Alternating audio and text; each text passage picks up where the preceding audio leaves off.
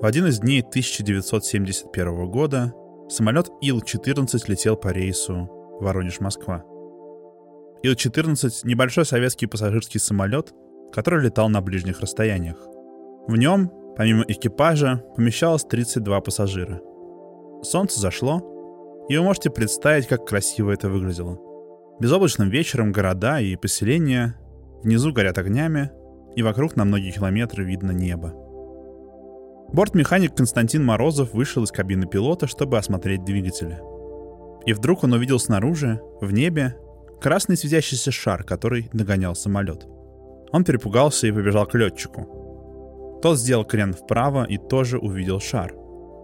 Командир приказал Морозову наблюдать за шаром и сообщил о нем по радио в командный пункт в Москве. Из Москвы ответили смятением. Переспросили, что экипаж Ил-14 наблюдает и с какой стороны. Но в итоге дали команду отвернуть самолет и не сближаться с шаром. Бортмеханик Морозов устроился у иллюминатора радиста. Это окно кабины, которое смотрит в боковую сторону. И продолжил смотреть на светящийся шар. Объект вел себя будто бы разумно и совершал сложные маневры, словно им кто-то пилотировал. Он шел по горизонту, а потом пошел на снижение, опустился под самолет и пропал. Через несколько секунд из-за горизонта поднялся еще один светящийся шар. На этот раз белый и еще больше. Он сиял, и из него исходили лучи. Этот шар начал делать что-то странное. То, что Морозов потом описывал словами «изменять форму». Еще он говорил, что поверхность шара бурлила потоками света и теряла резкость очертаний. В целом представляется какой-то очень зыбкий, подвижный объект, как медуза под водой. Этот огромный белый шар включил два прожектора, один из которых направился в сторону самолета и стал слепить борт механика Морозова. Наконец, откуда-то снизу появился дым начал заполнять пространство внутри и снаружи летящего шара. Этот дым светился разными цветами. Шар стал быстро скрываться из вида. Он отходил от самолета все дальше и дальше, пока не исчез.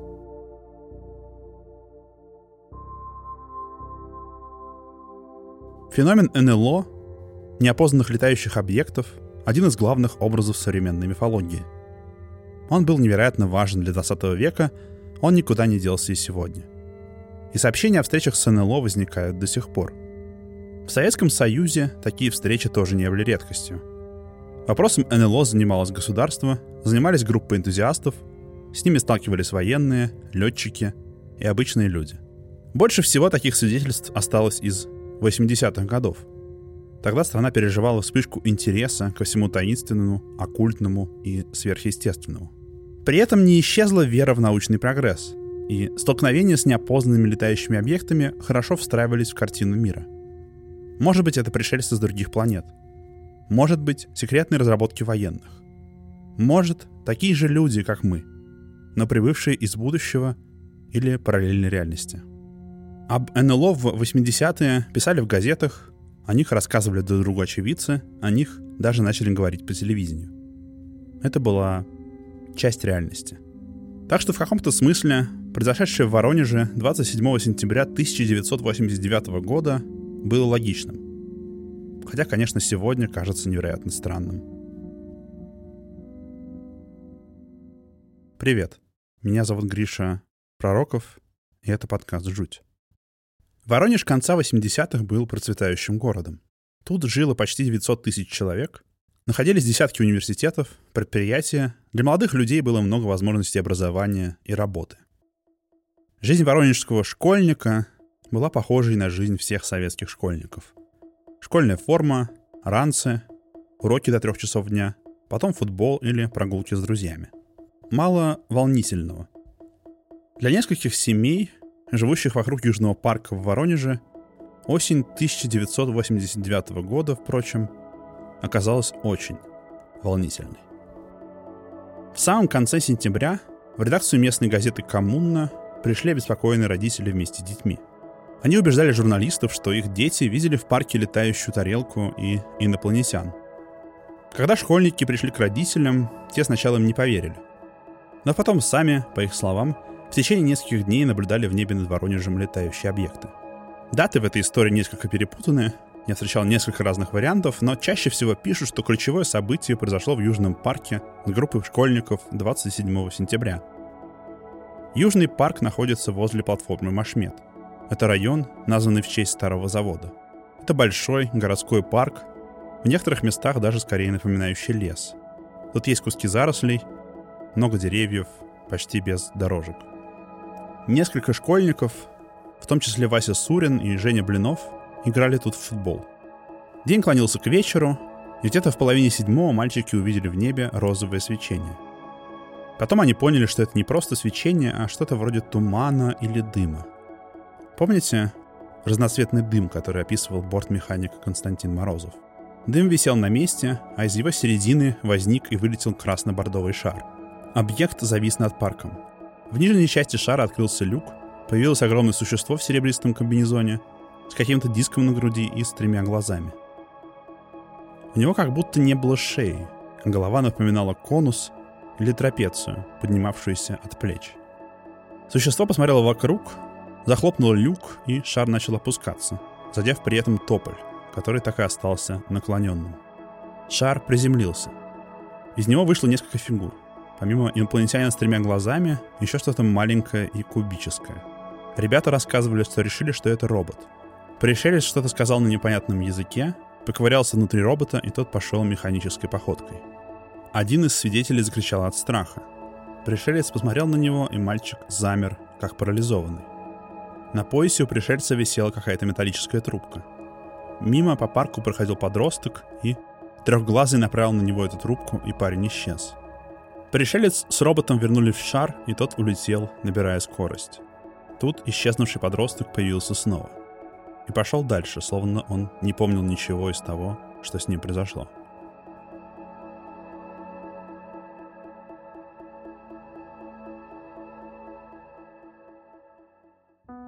Газета напечатала историю — и началась цепная реакция. О встрече в Южном парке сообщили советские издания. Эта история пересказывалась несколько раз для журналистов, газет, телепередач, и детали иногда менялись, дети могли что-то вспомнить новое или перепутать, но скелет рассказа оставался таким же. После игры в футбол в Южном парке Воронежа они увидели, как из дыма в небе спустился огненный шар, из которого вышел инопланетянин с головой, похожий на купол — есть отрывок одной из телепередач, в которой дети рассказывают о том, что увидели в парке. Репортер снимает их на улице, они стоят в куртках и аккуратно описывают все увиденное. В их разговоре есть что-то потрясающе спокойное и обыденное. Сегодня об НЛО и пришельцах так уже не говорят. Об истории сообщила ТАСС, ведущее государственное информационное агентство. Наконец, через ТАСС новость попала в западные СМИ – Серьезные американские издания начали писать о том, как советские школьники столкнулись с НЛО и его пилотами. Например, Нью-Йорк Таймс писала, это не шутка, не мистификация, не больная фантазия и не попытка привлечь в город туристов. ТАСС настаивает, что юг России посетили инопланетяне. В газете были перепечатаны и другие свидетельства из советских источников. Например, рассказ лейтенанта милиции Матвеева, который в тот же вечер видел в небе Воронежа летящий шар. Когда какой-то западный журналист спросил у представителя ТАСС, не шутка ли все это, ему ответили, ТАСС никогда не шутит. Если бы мы шутили, агентство не существовало бы. Сегодня из 21 века эта история может показаться странной. Известная тотальной засекреченностью, советское правительство вдруг открыто признает встречу с инопланетянами и даже рассказывает о ней западной прессе через информационное агентство. На самом деле здесь есть несколько нюансов. Во-первых, достаточно быстро, через несколько дней, ТАСС разослала опровержение. В Южный парк прибыли советские ученые, которые пытались найти хоть какие-то материальные свидетельства того, что здесь приземлялся неопознанный летающий объект. Заключение было неутешительное. Они нашли несколько вмятин в земле, обнаружили, что в месте предполагаемой посадки увеличено содержание некоторых элементов, марганца в три раза, титана и хрома в семь раз, меди, свинца и цинка в три раза, фосфора в 10 раз — а также установили, что на поверхности почвы уровень радиации составил 1 кюри на квадратный километр. Советские СМИ объяснили это последствиями аварии на Чернобыльской АЭС, от которой радиоактивный дождь долетал до советских городов даже три года спустя. Во-вторых, тема НЛО на самом деле была популярна в советских газетах. Да, возможно, до сообщений ТАСС и попадания в западную прессу прежде не доходило, но о встречах с летающими объектами здесь рассказывалось. В-третьих, и это, пожалуй, самое главное, конец 80-х был пиком Горбачевской политики гласности. По крайней мере, на поверхности, официально, ее суть заключалась в том, что в СССР снимались информационные барьеры, и партия открыто рассказывала о происходящем в стране. Сообщить об НЛО через ТАСС, официальный рупор партии, в то время как американское правительство, как всем известно, скрывает информацию об инопланетянах, это был жест очень в духе гласности. Это сработало. В западных источниках встреча в Южном парке в Воронеже до сих пор один из самых известных случаев столкновения с НЛО на территории бывшего СССР. Получается, в рамках гласности Советское информационное агентство сообщило об НЛО, потом отозвало свои заявления, в парке ничего не обнаружили, и на этом все закончилось. Не совсем. История об огненных шарах и пришельцах без шеи в Воронеже отказывалась исчезать так легко. Осень сентября 1989 года в Воронеже была удивительной. Редакции газет и почтовые ящики телеканалов разрывались от писем, где свидетели рассказывали о том, как в это время повстречались с неопознанным летающим объектом или его пилотами. Можно сделать вывод, что это была реакция на НЛО в Южном парке, и люди пытались получить свои 15 минут славы, выдумывая истории, о которых можно было бы рассказать в газете или даже на телевидении. Но на самом деле тогда в городе уже действовала группа энтузиастов, которая занималась феноменом НЛО. И они начали собирать истории свидетелей еще до того, как случай со школьниками в Южном парке получил широкую огласку. Прежде всего, огни в небе над Воронежем и красные шары, которые летали над домами и зависали в воздухе, жители района Машмет видели всю неделю в 20-х числах сентября. Например, тот самый лейтенант милиции Матвеев. В 7 часов вечера, когда уже потемнело и небо было довольно облачным, он увидел светящийся объект, который беззвучно летел в небе. Вокруг него было только небольшое, будто бы неоновое свечение. Ему показалось, что объект начал спускаться, но потом он перестал его видеть. И таких рассказов зафиксировано десятки. Но и огнями в небе не ограничилось. Вот что рассказал рабочий предприятия Воронеж облбыттехника по фамилии Поляков – он возвращался вечером домой из Нового Воронежа. Это город Воронежской области. Он поймал попутную машину. Тогда в Советском Союзе многие ездили автостопом. Это была обычная «Волга». Они ехали с водителем молча и слушали музыку по радио. Вдруг все остановилось. Свет в салоне погас. Радио выключилось. Двигатель заглох, и машина слегка прокатилась еще по инерции. Водитель попытался завести двигатель снова, но он не работал. Водитель сказал, что посмотрит под капот, но сначала выкурит сигарету и вышел для этого на улицу. Но там он что-то увидел и постучал по стеклу со словами «Гляди, гляди». Поляков обернулся и, по его словам, через заднее стекло автомобиля увидел большой, диаметром больше 10 метров, светящийся шар, который завис над дорогой. Из него вспыхнул луч, напоминавший луч прожектора, и двинулся по дороге в сторону машины — Внутри луча как будто прыгали и трепетали искры. Он заскользил по багажнику, а Поляков наблюдал за ним, не отрывая глаз. Он понял, что не может пошевелиться. Рука не поднималась, пальцы не двигались, и он мог только смотреть вокруг. Наконец, луч пополз прочь и погас. Несколько секунд было темно и тихо. Вдруг зажглись приборы на щитке, заработало радио. Промчалась встречная машина. Поляков посмотрел в заднее стекло. Небо было чистое. Водитель сел за руль, завел мотор, и они поехали дальше. Дорога продолжилась без разговора, под звуки музыки. Водитель сосредоточенно следил за дорогой и молчал. Полякова же раздирало любопытство. Думаю, каждому из нас хотелось бы обсудить такой случай. Он спросил, что это мог быть за шар, когда они остановились. Но водитель ответил, что не понимает, о чем он. Он не видел никакого шара и уверял, что машина не останавливалась. Среди всех сверхъестественных, паранормальных, необъяснимых предметов и феноменов, которые можно считать частью современной мифологии, в которые люди до сих пор верят, мне кажется, НЛО стоят отдельно. В нашем технологическом мире в них как будто в большей степени позволено верить. Их существование все еще допускают некоторые ученые. Записи встреч с ними публикуют и рассекречивают мировые правительства. И мы можем предположить, что это что-то реальное. В конце концов, даже если взять самое распространенное объяснение появления НЛО, что это космические корабли пришельцев с далеких планет, его легко встроить в реальность современного человека. Существование инопланетян не исключают ученые, некоторые даже пытаются их найти и занимаются изучением экзопланет и разумных сигналов из космоса. Но в то же время истории про неопознанные летающие объекты и контакты с пришельцами все еще довольно странные и пугающие. В них полно необъяснимого. Потеря памяти и провал во времени. Отказывающие электроприборы. Ступор и невозможность пошевелиться. Даже то, как НЛО двигаются. Кажется, что это невозможно постичь при помощи земной физики.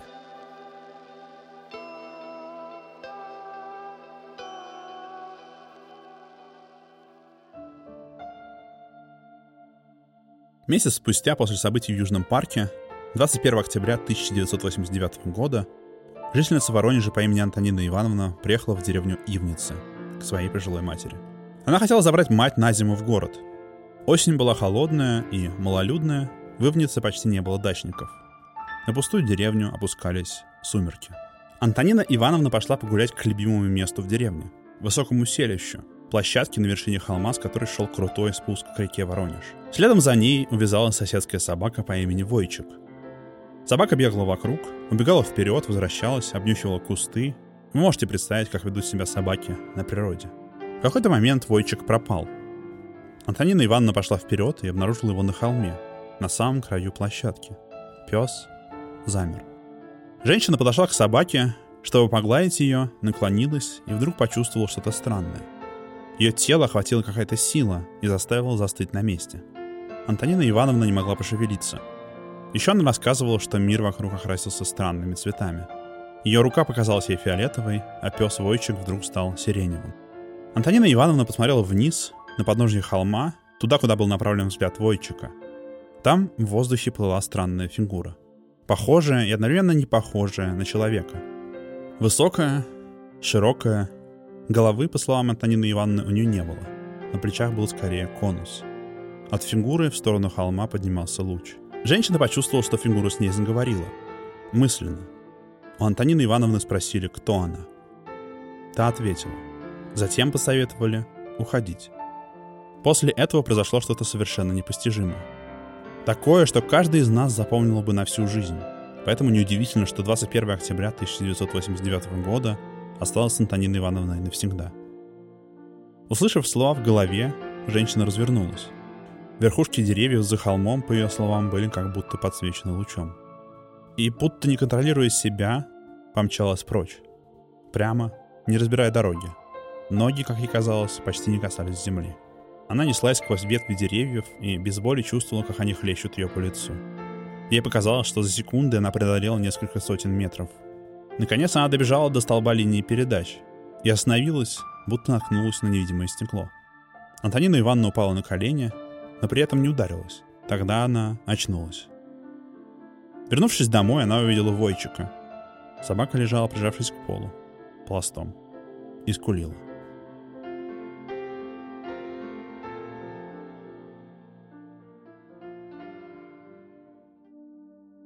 И таких историй в Воронеже много — больше всего записано именно осенью 89-го, после случая в Южном парке. Можно, конечно, объяснить это массовым психозом, что внушаемые люди наслушались из телевизора и начитались в газетах истории про НЛО и начало что-то мерещиться, но с тех пор, а может еще и до этого, Воронеж уже не был прежним. Здесь до сих пор регулярно рассказывают о встречах с неопознанными летающими объектами, уже и в наши дни. Появились новые объяснения — Например, стали рассказывать, что на полигоне Погонова, который находится рядом с городом, испытывают новые экспериментальные летательные аппараты. Так или иначе, эти истории никуда не делись. Всего месяц назад, 30 мая этого года, местный житель Владислав Богачев снял летящий в небе объект. По его словам, объект замирал в воздухе и менял маршрут. Вел себя так, как не может вести себя самолет и точно не может вести себя звезда. Видео, как обычно бывает с НЛО, размытое и плохого качества. Оно снято на телефон, камера трясется, и увеличение не помогает разглядеть, что именно летит в небе. Но все-таки, если посмотреть на объект и попытаться его описать, на ум приходят два слова. Светящийся шар.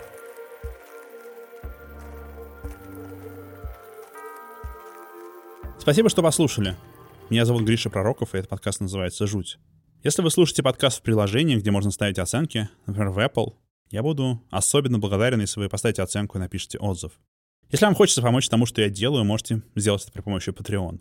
Для этого заходите на patreon.com slash. Там я публикую небольшую подборку дополнительных материалов. В основном текстов, а также иногда фото и видео. К выпускам жути. До встречи.